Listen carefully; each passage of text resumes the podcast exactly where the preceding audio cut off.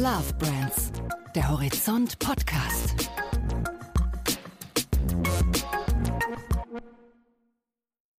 Hallo, liebe Zuhörer, und willkommen bei unserem Podcast Horizont Love Brands. Horizont Love Brands, das ist der Podcast zu den Marken, die wir lieben und den Menschen, die sie groß machen. Heute ist bei meinem Gast der Name Programm. Er heißt Carsten Kühn und sein Job ist es, mutige Werbung für Hornbach zu machen. Die Heimwerkerkette aus Rheinland-Pfalz ist nicht das größte Unternehmen der Branche, aber es vergeht kein Jahr, in dem Hornbach zusammen mit seiner Lead-Agentur Heimat nicht austesten würde, wie man Werbung anders und überraschend machen kann. Das Resultat? Der Herausforderer aus der Pfalz wächst konsistent seit Jahren und mittlerweile kann es sich auch keiner der anderen Baumärkte mehr leisten, auf Markenwerbung im Fernsehen zu verzichten. Zu der Erfolgsgeschichte gehört aber auch, dass sich Hornbach immer wieder fragen lassen muss, ob das noch echte Werbung ist oder ob da nicht einfach ein paar Werber ihre Eitelkeit ausleben, indem sie verkappte Kunstprojekte machen. Und diesen Kritikern lieferte Hornbach Anfang 2020 die perfekte Vorlage, indem es ein offizielles Kunstprojekt mit dem modernen Künstler Weiwei startete. Ich habe mit Carsten Kühn auch darüber gesprochen. Ich wollte von ihm wissen, wie man mutige Werbung macht und gleichzeitig Baumarktware verkauft. Daraus ist eine spannende und inspirierende Diskussion über die Möglichkeiten und die Grenzen von Werbung geworden und wie man seine eigenen Mitarbeitern kreative Freiheit verschafft. Nicht diskutiert haben wir allerdings, wie Corona die Werbung verändern wird, denn unser Gespräch fand schon vor der Krise statt. Viel Spaß beim Zuhören. Hornbach spricht ja immer so gerne über Projekte, über die Leidenschaft für, Projekte, aber auch über die Leidenschaft selbst wenn die Projekte scheitern. Der Heimwerker Carsten Kühn hat ja auch Projekte gehabt, an denen er zwar geglaubt hat, aber letztlich gescheitert ist? Ja, ich glaube, dass an Projekten zu scheitern gehört dazu. Ich glaube auch, dass es eine der, der wichtigsten Erfahrungen ist, wenn irgendwas nicht klappt was einen aber nicht daran hindern soll, es immer wieder zu versuchen. Wir haben, glaube ich, auch eine ganze Menge Leute im positiven Sinn, vielleicht auch einige im negativen Sinn geärgert, indem sie in den Kunstmarkt eingestiegen sind, in der Kooperation mit Ai Weiwei. Da ist natürlich immer die Debatte, sind jetzt die Werbeleute endgültig verrückt geworden und halten sich für Künstler? Aus Ihrer Sicht heraus, Heimwerkermarkt und, und Kunst, wie gut geht es zusammen? Ja, vielleicht muss man da einfach mal grundsätzlich werden, was, was Hornbach und Kommunikation anbetrifft. Ich werde auch nicht müde, das zu wiederholen. Wenn man eben sich damit beschäftigt und gerne überraschende neue Dinge macht, dann kann ich eben auch nicht vorher berechenbar sagen, was das Ergebnis ist, sondern muss eben auch bereit sein, ja im wahrsten Sinne des Wortes, mich von dem Ergebnis auch auf Kunden- oder Konsumentenseite überraschungsoffen zu zeigen. Das ist nicht immer ganz leicht. In dem Falle naja, wir haben eine sehr vertrauensvolle, lange eingespielte Zusammenarbeit und da war es für mich eigentlich, wenn ich danach gefragt werde, Mensch, warum, warum machen Sie jetzt sowas oder warum macht ihr sowas? Ich möchte es eigentlich mal ganz gerne umdrehen, weil, um das so zu beschreiben, wenn Sie jetzt auf meinem Stuhl sitzen würden und es kommen Menschen zu Ihnen, mit denen Sie lange arbeiten und viele, viele schöne Dinge gemacht haben und sagen Ihnen, wir haben eine neue Idee, wir könnten zusammen mit einem tollen Künstler eine Anleitung rausgeben für ein Kunstwerk, was er sozusagen als Künstler, als Kunstwerk legitimiert. Und jeder kann es für sich selbst bauen. Das ist ja dann fast schon personalisiert. Und ja, ich würde es schlimm finden, wenn ich darauf so reagieren würde, sowas zu untersagen oder zu unterbinden. Also für mich gehört gar nicht viel dazu, zu sowas Ja zu sagen, sondern ich finde es eigentlich viel, viel schlimmer oder würde mir wahrscheinlich Gedanken machen, wenn ich so eine Chance nicht ergreife. Wie gesagt, immer mit dem Hintergrund, wir wissen ja nie genau, was dabei rauskommt, aber jetzt sind wir mit dem, was dabei rausgekommen ist und allein schon mit der Zusammenarbeit einfach sehr glücklich und zufrieden, weil es uns auch mal wieder überraschend neue Perspektiven gegeben hat. Ist so eine Kunstaktion wirklich so eine neue Perspektive, mit der man die ganze Hornbach-Kundschaft erreichen kann? Oder hoffen Sie da jetzt einfach die Kunstfans, die vielleicht jetzt noch nicht Heimwerker sind, in die Baumärkte zu holen? Auch wenn das natürlich Medien immer gerne möchten. Ich denke da nie an entweder oder, sondern eher an sowohl als auch.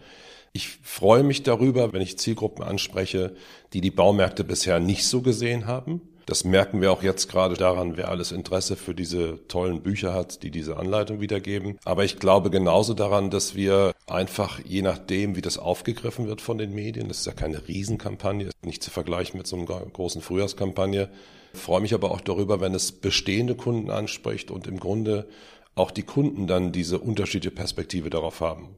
Ob nun eben von Wahnsinn, was die sich alles so leisten, bis hin zu ernsthaft zu sagen, oh, das finde ich aber ein tolles Projekt. Ich glaube, es liegt immer im Auge des Betrachters, was er daraus macht. Das ist ja auch so ein bisschen die Frage, äh, kann das Werbung heute noch Leute aufregen und begeistern? Sie haben ja auch mal für Mediamarkt Saturn gearbeitet und dort Werbung gemacht. Das war ja mal sozusagen einer der Werbungtreibenden, der quasi immer die Republik irgendwie in Ekstase versetzt hat. Äh, heute ist es ein Werbungtreibender, der eher über Kosten und über Prozesse redet und wie er Leute irgendwie in seinen Online-Shop holt. Ist die Zeit für aufregende Werbung in Deutschland vielleicht auch vorbei? Ja, ich kann dazu zu Mediasaturn natürlich nur für die Zeit sprechen, als ich da war. Das war auf jeden Fall eine aufregende Zeit und hat großen Spaß gemacht, mit Oliver Pocher und so weiter zusammenzuarbeiten. Zu jetzt kann ich nichts sagen. Ich glaube aber, dass die Zeit generell für aufregende Werbung nicht vorbei ist. Ich glaube, polarisieren ist immer noch was ganz Wichtiges. Überraschung ist was ganz Wichtiges. Berechenbarkeit bringt halt am Ende auch sehr große Langeweile.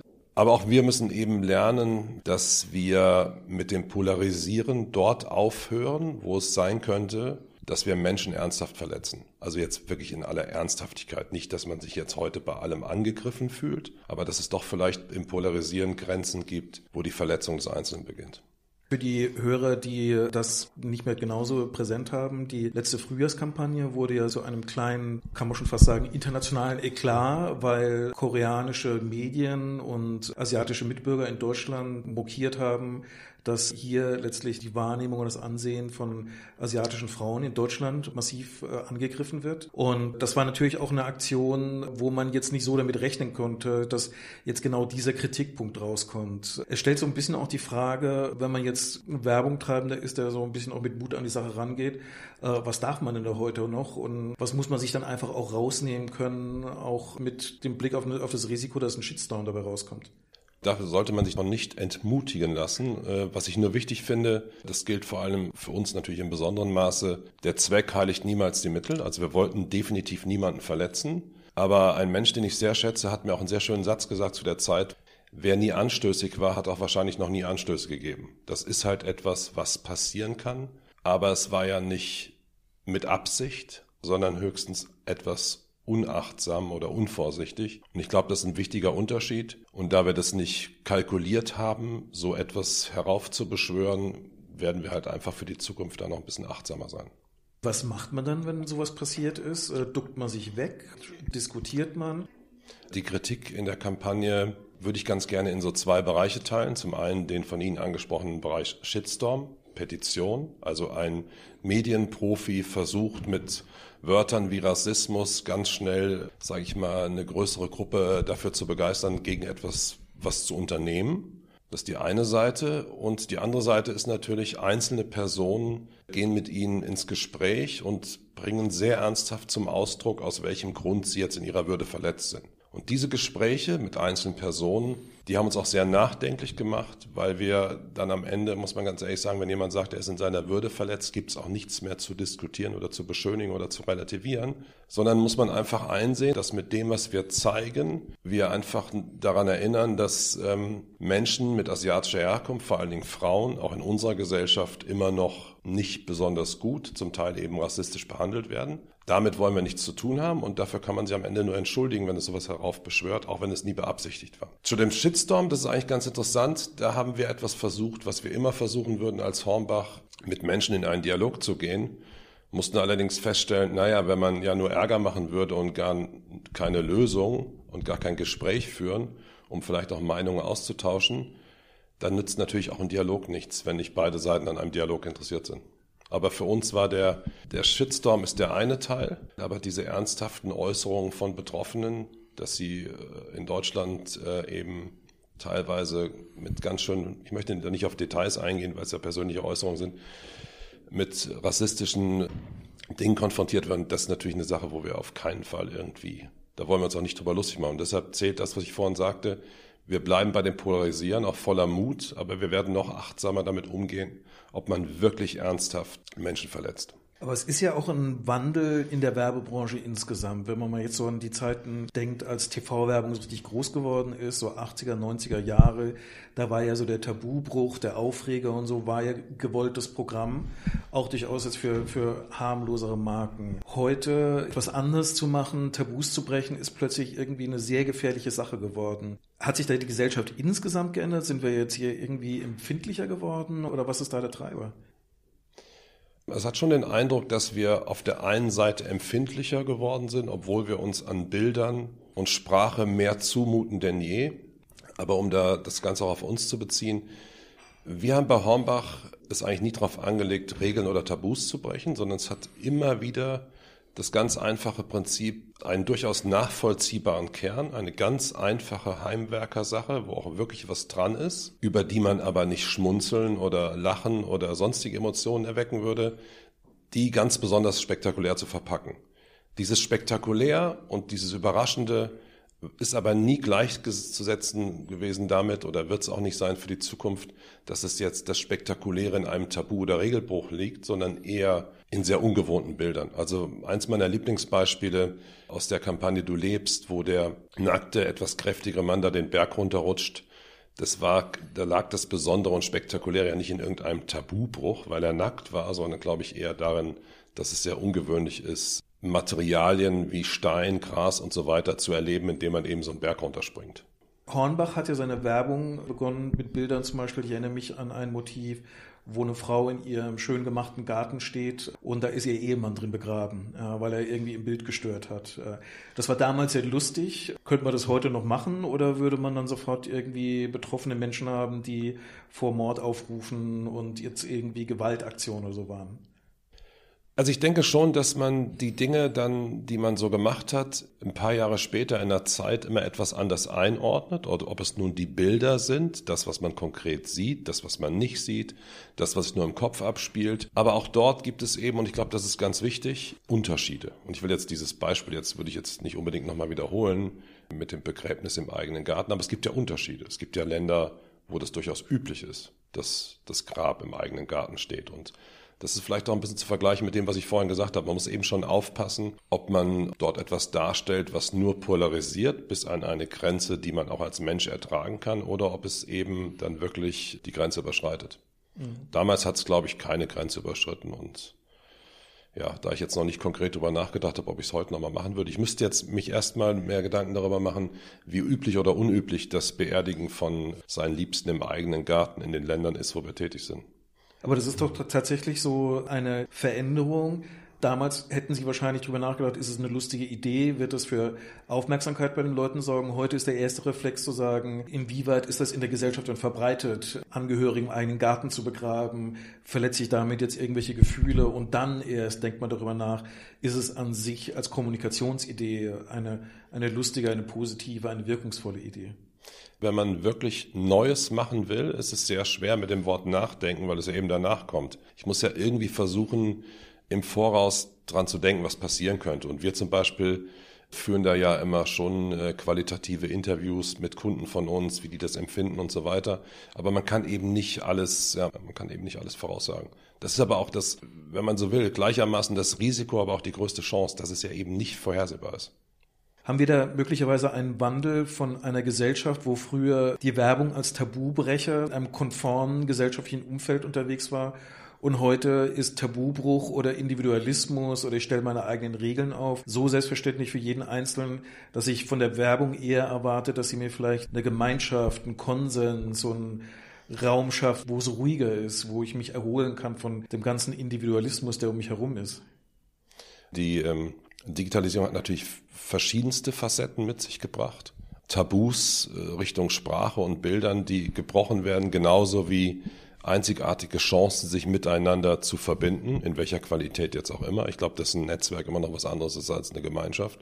Aber es ist schwer zu beurteilen, weil wie gesagt, ich, äh, wir haben es nie auf den Tabu, wir sehen das nicht als Tabubruch. Wir haben nicht vor, das nächste Tabu zu brechen, sondern suchen einfach wirklich für ein Thema, was im Kern für unsere Kunden sehr nachvollziehbar ist, eine überraschende Verpackung. Also im Grunde ist es ja wie bei jeder Art von, auch von bei Humor, ein sehr überraschendes Ende, mit dem man nicht gerechnet hätte. Aber es geht nicht darum, jetzt die nächste Grenze zu nehmen und irgendwelche Tabus zu brechen. Es ist ja schon so, dass die Hornbach-Werbung eine sehr emotionale Werbung ist. Moderne Marketingmanager von heute sprechen lieber über die Dateninsights und nicht so sehr jetzt über Emotionen. Ist Emotion tatsächlich noch etwas, womit man dann in den Marketing-Erfolgsparametern was bewegen kann? Oder müssen Sie jetzt sagen, okay, das ist zwar schön, aber eigentlich die spannenden Dinge passieren woanders? Ja, ich habe dazu vor kurzem was sehr Interessantes gelesen von einem Zukunftsforscher und dem würde ich mich schon anschließen, dass er sagte so sinngemäß, jetzt nicht O-Ton, der Matthias Hawks, am Anfang scheint individuelle Werbung immer sehr praktisch und plausibel, aber man fühlt sich dann doch schnell manipuliert oder gestört und Menschen spüren eben auch, wenn sie für ökonomische Zwecke missbraucht werden. Und dann werden sie eben störrisch. Und was einem auch passiert, ja, man wird eben andauernd mit Vermutungen über einen selbst konfrontiert. Und ob das jetzt besonders spannend oder schön ist, muss man sich halt wahrscheinlich selbst fragen. Und ich denke, es wirkt so, als wäre das sehr wünschenswert. Dann in der Umsetzung kenne ich nicht viele Beispiele, die ich besonders gelungen finde, weil doch noch immer irgendwas fehlt oder doch die Vermutung bleibt. Das schönste Beispiel zu diesen Datenthemen sind doch die Wetter-Apps und die Realität, diese Diskrepanz, die immer noch besteht, obwohl es so groß geworden ist. Und eigentlich doch der überraschendste Moment, den wir da heute noch erleben, ich lebe ja hier in München, wenn einem irgendjemand, der in den Bergen lebt, in einer vollkommen bewölkten Situation erklärt, dass er in einer halben Stunde aufreißt. Das finde ich wesentlich sympathischer, als wenn mir jemand im Biergarten erklärt, mit dem ich da sitze, eigentlich müsste die Sonne scheinen, steht auf meiner App, obwohl es bewölkt ist. Das hilft mir ja nicht weiter. Und ich glaube, es bleibt halt bei Vermutung, weil ich ja immer versuche, Schlüsse aus diesen Daten zu ziehen und im schlimmsten Fall Gründe abzuleiten. Und das ist halt soziologisch gesehen einfach auch schwierig, Menschen nach Gründen zu fragen oder Gründe dafür anzulegen, weil es oft ja, einfach Dinge sind, die sich irgendwie bewährt haben. Und ich glaube, das ist schwer. Das ist vielleicht ganz nützlich bei bestimmten Dingen. Ich habe ja auch schon mal gesagt, ich bin ja auch nicht per se dagegen und nicht im Sinne von, das ist alles schwarz oder weiß. Aber mir scheinen halt so Dinge wie Sie haben sich bei uns einen neuen Rasen gekauft und ich gebe Ihnen Tipps, wie, wie der im Frühjahr und im Herbst zu pflegen ist oder was Sie dazu brauchen. Das erscheint mir sehr nützlich. Das scheint mir aber auch die nötige Distanz zu, zu wahren, die, glaube ich, in menschlichen Beziehungen wichtig ist. Oft kommt mir das halt so distanzlos vor. Und da gibt es einen schönen Satz zu, was diese Distanzlosigkeit so zum Ausdruck bringt, von dem lieben Reinhard Sprenger. Aus der Distanz ist es Anmut und aus der Nähe sind es Poren. Aber Ihr Ziel ist ja, den begeisterten Kunden zu schaffen. Da stellt sich mir die Frage, der begeisterte Kunde, ist das nur ein von Hornbach gut unterhaltener Kunde oder ist es auch ein Kunde, der kauft bei Hornbach, weil er so begeistert ist? Das stimmt. Im Fokus der Kommunikation stehen Heimwerker, die leidenschaftlich und gerne sich damit beschäftigen. Nicht Personen, die sagen, oh nein, jetzt muss ich schon wieder irgendwas machen. Das spricht ja nicht für Leidenschaft. Und wir sind der Ansicht und fahren da auch die letzten Jahre und das schon sehr lange sehr gut mit, dass wenn wir uns darauf fokussieren, diese Zielgruppe, die das gerne macht, anzusprechen und die, die das gerne machen, auch gerne bei uns einkaufen, dass wir dann auch eine gute Einkaufsstätte sind für die, die es nicht so gerne machen. Also da, wo, sag mal, da, wo die Profis kaufen oder die, die es gerne machen, ist ja auch ein guter Ort für, für dann weniger große Profis. Und wir tun ja auch für die weniger großen Profis eine ganze Menge, was äh, das Befähigen anbetrifft. Die Frage für mich ist dann tatsächlich so die emotionale Ansprache von Kunden immer noch so ein bewährter Königsweg, wie es mal war, als man einfach nicht wusste, wie man eine Reaktion von einem Kunden kriegt? Oder sieht man, okay, mein Kunde muss mich gar nicht so heiß lieben, ich muss gar nicht so seine Love-Brand für ihn sein.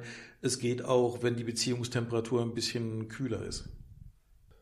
Ich würde jetzt nicht sagen, dass man muss zu 100 Prozent das eine machen oder das andere lassen. Ich glaube, dass es immer, immer noch darauf besteht, wie bei allem, dass man eine Balance findet, äh, die richtige Kombination aus diesen Dingen zu finden.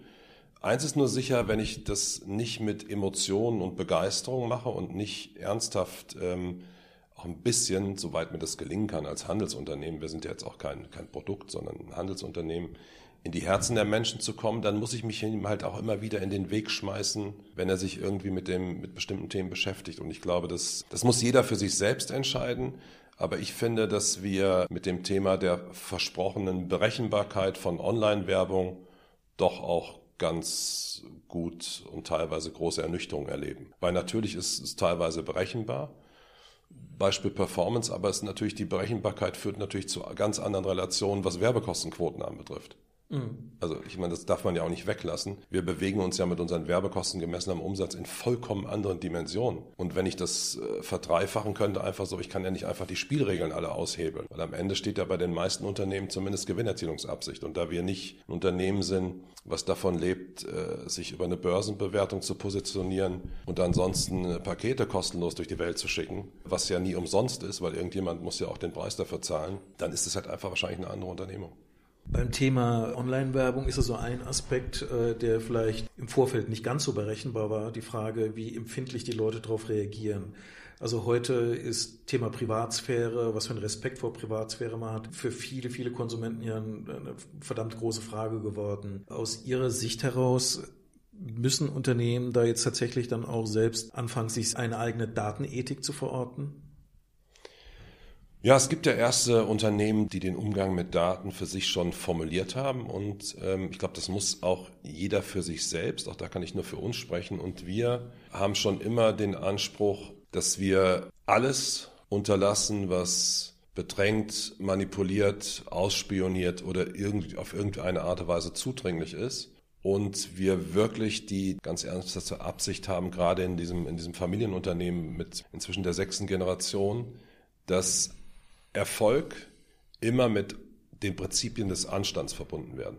Also alles, was wir tun, ist diesem Prinzip des guten alten deutschen Wortes Anstand unterworfen. Und deshalb würden wir bestimmte Dinge halt eben auch nicht tun keine Produkte verkaufen, auch vielleicht so weit gehen, keine Produkte zu verkaufen, die sie nicht brauchen, sondern ihnen lieber dazu zu raten, dann, dass das ausreicht oder das ausreicht. Wenn sie natürlich so begeistert sind, dass sie nicht davon abzubringen sind, sagen wir ein Beispiel, dass sie, obwohl sie nur alle drei Jahre ein Loch bohren, die teuerste Bohrmaschine der Welt brauchen, dann würden sie die natürlich bekommen, weil wenn sie das gerne, es gibt auch Dinge, die man gerne haben will, aber wir würden ihnen das nicht aufdrängen der Umsatz mit Daten, da ist ja auch äh, die Versuchung immer ganz groß zu sagen, wir machen es nach den gesetzlichen Vorschriften, dann können wir auch nicht in irgendeiner Form zu Strafzahlungen verurteilt werden.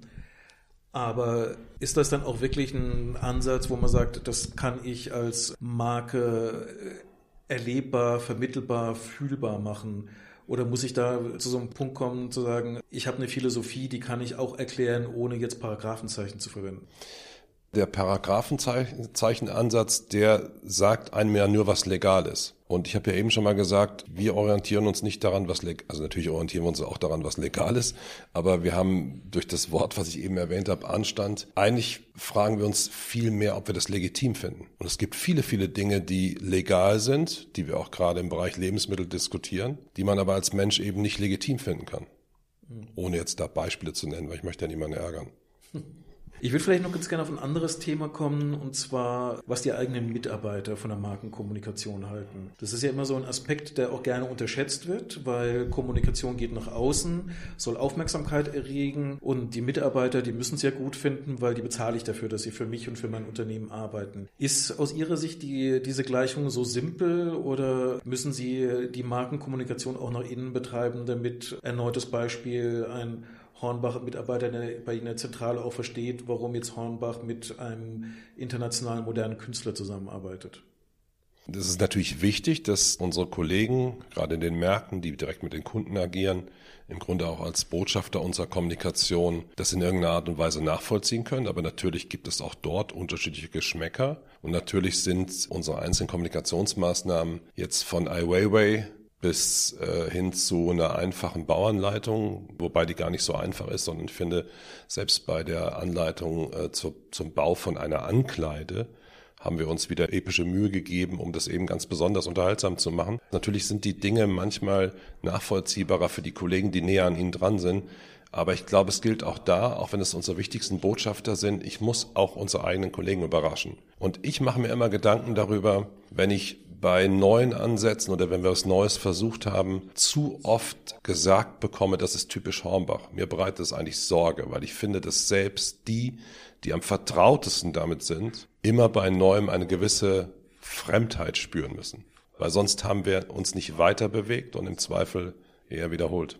Das ist typisch Hornbach, ist ja nicht nur schlecht, äh, denn sie wollen ja auch als Marke wiedererkennbar sein. Also sie müssen irgendwo ja auch typisch Hornbach sein, damit die Leute nicht jedes Mal aufs Neue lernen müssen, was sie da gerade jetzt zu sehen kriegen. Ja, aber dieses typisch Hornbach sollte natürlich trotzdem sich ständig weiterentwickeln. Also nicht bis zur Unkenntlichkeit äh, verfremdet werden, aber trotzdem eine gute Mischung sein, wie auch das Geschäft ja eine gute Mischung ist, zwischen Tradition und Innovation. Aber wenn es einfach nur typisch Hornbach ist, also nur typisch im Sinne, genau so habe ich mir das vorgestellt, dann finden wir es manchmal eben zu wenig. Also wir haben es lieber, wenn es etwas ist, was ich wiedererkenne, verbunden mit etwas, was mich vollkommen überrascht, auch intern. Mhm. Aber da können wir doch konkret mal das Beispiel machen, Stichwort weiterentwickeln. Wie ist typisch Hornbach 2020 versus typisch Hornbach 2010? Gut, zunächst muss man natürlich sagen, dass wichtig ist, was in diesen, gerade in den zehn Jahren, in den zwei Jahrzehnten, auch gerade bei uns im Hinblick auf Digitalisierung und Online-Shop passiert ist. 2010 war Hornbach vor allen Dingen nur TV-Kampagne in Anführungsstrichen, zu diesem Zeitpunkt auch alleine im TV. Es gab gar keine Markenkampagnen. Ich glaube, das Prominenteste, was man gemacht hat, war irgendjemand, der mit dem Testimonial geworben hat, aber eigentlich gab es das nicht. Jetzt 2020 gibt es immer noch einen Schwerpunkt auf, auf Bewegtbild unserer Ansicht nach auch zu Recht bei uns und für uns, weil wir natürlich immer wieder darüber kommunizieren, dass es darum geht, mit Händen etwas zu tun und nicht mit der Sprache, also brauche ich Bilder dazu. Aber dieser Bewegtbildauftritt ist eben nur eine Facette in den ganzen Medien, die wir inzwischen bedienen, plus dass wir zum Thema typisch Hornbach natürlich jetzt ein Umfeld haben, wo jeder auf den Geschmack gekommen ist oder mehrere auf den Geschmack gekommen sind, eben in Markenkommunikation zu investieren. Das ist wahrscheinlich so der größte Unterschied. Auf der anderen Seite liegt es immer wieder auch im Auge des Betrachters. Ich glaube, dass man auch, wenn man heute auf alte Kampagnen schaut, immer noch sagen wird, das ist typisch Hornbach, aber natürlich jeder für sich auch ein bisschen unterschiedlich interpretiert, ob er das jetzt ein bisschen mehr oder ein bisschen weniger Hornbach empfindet. Aber für mich liegt der Hauptschwerpunkt in den zehn Jahren, dass sich das Unternehmen vollkommen verändert hat, Richtung Online-Shop und Interconnected Retail und die Kommunikation eben aus ausschließlich äh, TV in Anführungsstrichen jetzt sehr vielseitig, vielschichtig geworden ist. Diese segmentiertere Medienlandschaft gibt Ihnen ja auch die Chance, in einem völlig neuen Bereich kreativ zu sein, sprich äh, bei der Mediastrategie. Die bunten Bilder kennt jeder und viele schätzen sie. Was ist sozusagen die kreative Hornbach-Handschrift, wenn es um Media geht? Wir sind kein großer Freund von 360 Grad und durchdeklinieren, sondern wir sind eher ein großer Freund davon, eine Idee auf jedem Kanal individuell quasi zu kreieren und nicht ganz so viel Wert darauf zu legen, ob das jetzt zwangsläufig alles zusammenpasst. Und ähm, ich denke, da war auch Du lebst ein gutes Beispiel von einem Film, wo jemand den Berg runterrutscht, bis zu ASMR-Videos, wo man eben sich anhören konnte, wie sich bestimmte Materialien anfühlen. Also sehr unterschiedlich interpretiert oder übersetzt oder kreiert. Aber der Hauptpunkt ist eben, glaube ich, das, dass wir es versuchen, die Kreativität jedem eigenen Kanal umzusetzen. Und da muss man sagen, das geht eben auch manchmal nicht. Das ist ja dieses klassische Dilemma. Jedes Mal, wenn 360-Grad-Kampagne über eine Kampagne steht, dann hat man dieses Bild, dass diese Kampagne wirklich in jedem einzelnen Kanal zu sehen ist. Die Realität ist oft, dass es einfach nur ein Motiv ist, was vielleicht in einer anderen Schnittfassung woanders eingesetzt wird. Mit Ihrem Ansatz müssen Sie da eher quasi wie so der Künstler auf der Palette sagen, okay, für dieses Gemälde nehme ich die Farbe und die Farbe und verzichte auf alle anderen? Oder Gibt es da tatsächlich auch ein System, wo man sagen kann, was brauche ich für Kanäle, damit die 360-Grad-Kampagne auch wirklich alles abdeckt, was relevant ist? Auch da ist es sehr unterschiedlich. Es gibt mal natürlich eher Situationen, wo auch in, in Ihrem Sinne das die sinnvollste Lösung uns erscheint, Dinge zu adaptieren. Aber es gibt eben auch Beispiele, das vorhin erwähnte Beispiel, so riecht das früher, wo wir ein bisschen Stress hatten mit Bewegtbild, wo sie einfach auf den Plakaten im Gegensatz zu den anderen Bildern einfach Menschen hatten, die ihren Kopf in die Hecke oder in ein Blumenbeet reinstecken. Also vollkommen andere Bilder, die aber eben transportiert haben, die Botschaft, so riecht das früher. Und uns ist das andere eben nicht so wichtig. Das heißt aber nochmal, ich finde, das, das soll auch nicht bedeuten, dass das andere falsch ist, aber tendenziell, Sie haben ja vorhin das schon mal angesprochen, in der alten Mediamarktzeit haben wir natürlich oft Dinge zu diesem Zeitpunkt auch durchdekliniert, weil wir natürlich gesagt haben, du komm, du kaufen und das laut und anschreiend und mit vielen Mitteln, die das eben noch befördern. Mhm. Nur jetzt, nur heute, nur bis Samstag, nur diese Woche. Kriegt man es heute überhaupt noch hin mit der Werbung? Dieses jetzt musst du losgehen und das kaufen oder ist Werbung heute eine Sache geworden, wo ich akzeptieren muss, dass ich langfristig mit jemandem rede, damit er dann irgendwann mal zu mir kommt? Ja, sowohl als auch. Ich bin fest davon überzeugt, dass man das, wenn das der richtige Inhalt ist, dass man das auch hinbekommt. Sehr aufmerksamkeitsstark, wenn man das richtig macht und die ganze Planung nicht nur von Effizienz getrieben ist. Aber das ist natürlich die Sache mit dem gut hinbekommen oder kurz hinbekommen. Wenn man es schafft, für einen so kurzen Zeitraum Menschen so zu bewegen, dann muss man natürlich auch besonders verrückte Dinge tun und gewöhnt Menschen daran, da gibt es ja viele Beispiele, dass sich eben nicht mehr bewegen, wenn man nichts besonders Spektakuläres tut. Der Panzerhammer war ja für Sie so ein verrücktes Ding, wo die Leute wirklich angerannt gekommen sind, um sich ihren eigenen Panzerhammer zu sichern. Klar, die Leute sind angerannt bekommen, weil man natürlich auch weiß, dass man aus, das war, glaube ich, ja, nicht klar, das ist eine ganz, ganz großartige Idee, weil man eben auch weiß, dass nur eine limitierte Stückzahl aus, aus dem Hammer entsteht. Damals waren es eben um die 7000. Aber das Prinzip mit dem Anrennen äh, funktioniert immer noch, wenn ich an dieses auch limitierte, als gedrucktes Buch erhältliche Kunstbuch denke. Also es funktioniert gleichermaßen. Nur vielleicht ein bisschen anders, dass man eben heutzutage sagt, man bietet das auch online an und das, dann ist auch schon der Verkaufsprozess ein bisschen anders. Und ich denke, der Hammer war eine großartige Idee zu der genau richtigen Zeit, auch eben zur damaligen Zeit, um unsere Qualität von unseren Produkten eben auch zum Ausdruck zu bringen. Und dieser Hammer, so ein Hammer aus Panzerstahl, der eben nur von Hornbach kommen kann. Eine gute Idee. Haben Sie sich eigentlich selbst auch einen Hammer gesichert oder waren die dann schon ausverkauft? Naja, bei diesen Sachen muss man leider Gottes sagen, wir sind da sehr streng mit uns selbst, sowohl der Hammer als auch jetzt dieses Buch.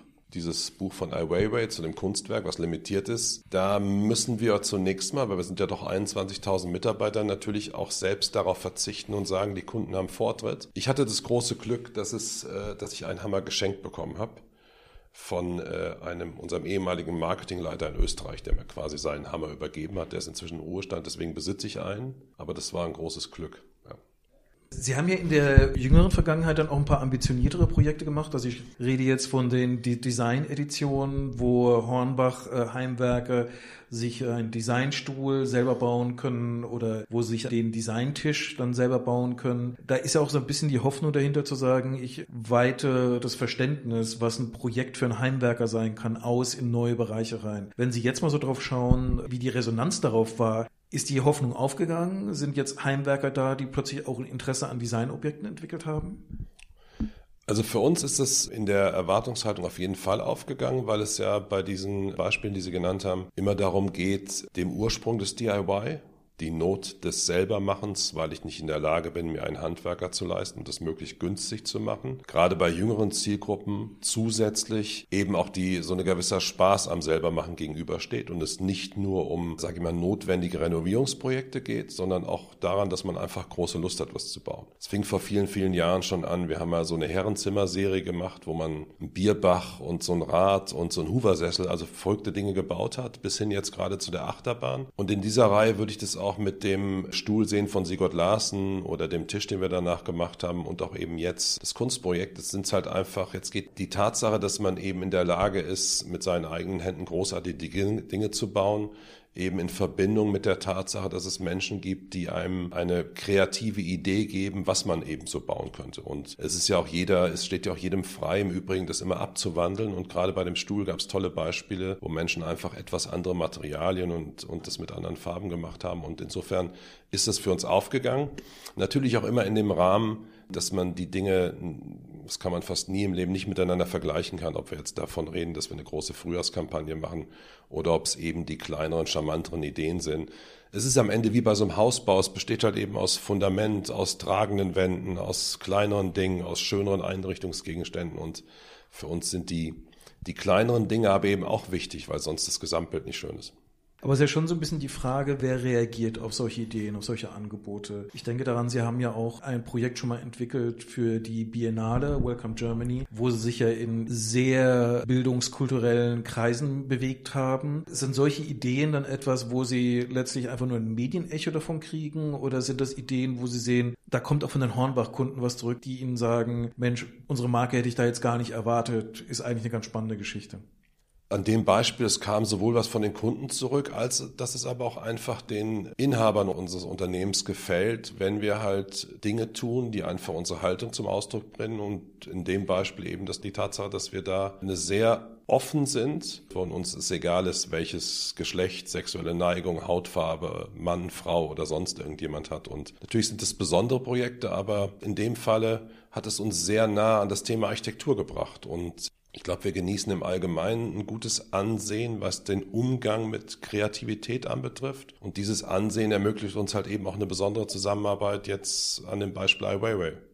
Und ich glaube, wir sind, es ermöglicht uns auch unter Umständen eine besondere Zusammenarbeit mit dem Thema Architektur. Weil wenn es jemanden gibt, der es schaffen könnte, mit ganz besonderen Architekten zusammenzuarbeiten, dann traue ich das uns zu. Und dazu sind eben solche kleineren Aktionen gute Bausteine.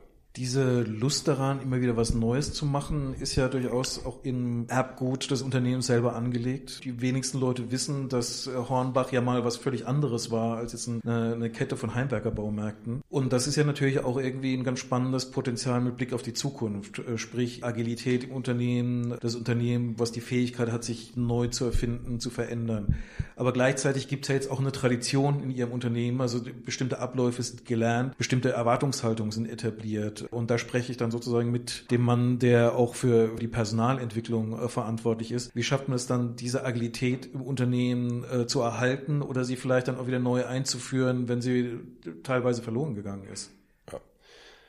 Also ich denke, das Wichtigste, um da zwischen Tradition und Innovation das richtige Maß zu finden, ist meiner Ansicht nach vor allen Dingen Entscheidungswege und Verantwortung, Entscheidungsfreiheit eben möglichst nah an den Kunden zu bringen. Und ich habe das im anderen Zusammenhang schon mal gesagt, das ist für mich das schönste Beispiel, dass wir versuchen mit aller Konsequenz das Unternehmen von außen nach innen zu denken und nicht von oben nach unten. Also nicht vom Vorstand zu den Mitarbeitern, sondern vom Kunden über die Mitarbeiter zu dem, was benötigt wird. Und ich glaube, dass dieses Denken, was was weniger Handwerkszeug ist, sondern mehr Haltung dass dieses Denken größtmögliche Flexibilität ermöglicht, weil dann die Person, die Ihnen gegenübersteht, mit einem Handlungsrahmen ausgestattet ist, der möglichst alles beinhalten sollte, um Ihr Problem oder Ihre Herausforderung zu lösen. Und wir sind eigentlich nur dafür da, die Personen, die direkt für uns oder direkt am Kunden eben arbeiten bei Hornbach, zu unterstützen in allem, was sie brauchen. Also unterstützende Tätigkeiten. Und ich glaube, das ist die für uns in unserem Ansinnen, damit wir das Unternehmen flexibel, schnell und anpassungsfähig halten. Das ist für uns vor allen Dingen Agilität. Das ist das Wichtigste Wichtigste. Also das ist eine Haltung, so viel Entscheidungsfreiheit wie möglich zu unseren Mitarbeitern. Aber geht das noch in diesen klassischen deutschen Unternehmensstrukturen, wo ich Abteilungen mit bestimmten Abteilungskompetenzen habe, wo es natürlich auch hierarchische Freigabe- und Abstimmungsprozesse geben muss?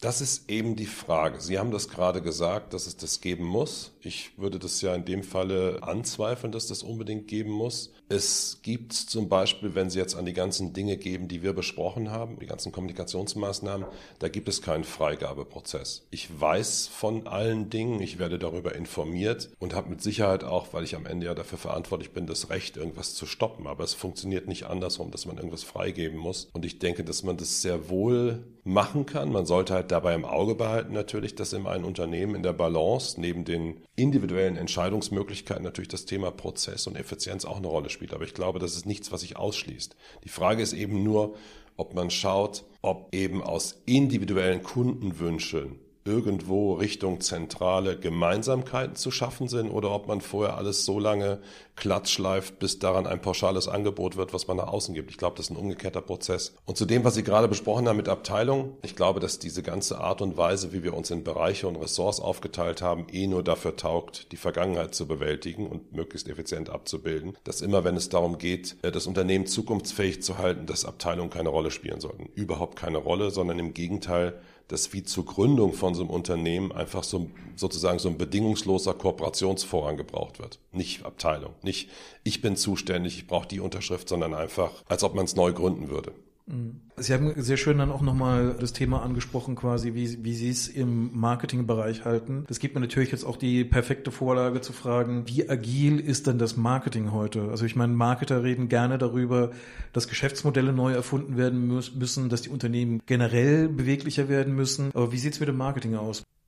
Ich mag das nicht so gerne, wenn man die Abteilung über andere Abteilungen stellt. Ich glaube, das ist ein Bereich von vielen im Unternehmen und alle, alle Bereiche im Unternehmen sind einfach notwendig, um diese Kundenbedürfnisse zu erfüllen. Weil es der einzige Grund, dass ein Unternehmen gibt, ist ja die Tatsache, dass eine Person nicht imstande war, alleine eine Aufgabe zu bewältigen. Sonst wird es ja kein Unternehmen geben. Wir haben das aber inzwischen alles so in kleine Kästchen eingeteilt, dass sich gar nichts mehr bewegt. Ich glaube, das sollte man einfach generell so ein bisschen vergessen. Marketing ist ein Teil, wenn es um die Zukunft geht. Es gibt andere Teile, die wichtig sind. Das sind vor allen Dingen auch nur Kollegen. Man muss sich auch nicht auf seine Abteilung besinnen. Es gibt auch tolle Marketingimpulse aus den Märkten, obwohl die in unserem Sinne nicht dafür zuständig sind. Das mit den Abteilungen ist prima. Es hat jeder bestimmte Aufgaben, da weiß man irgendwie, wo man dran ist. Aber wenn man eben Neues entdecken möchte, dann gilt einfach die Tatsache, da zusammenzuarbeiten und eben auf das zu schauen, was einen da gemeinsam eint, wie bei einer Unternehmensgründung und weniger die Ressource. Wir haben ja gerade den Blick zurückgemacht, äh, was vor zehn Jahren typisch Hornbach war im Vergleich zu heute. Wenn wir jetzt mal den Blick nach vorne machen, in zehn Jahren, was wird dann typisch Hornbach sein? Über was wird, äh, werden die Marketer von Hornbach reden? Um was werden sie kämpfen?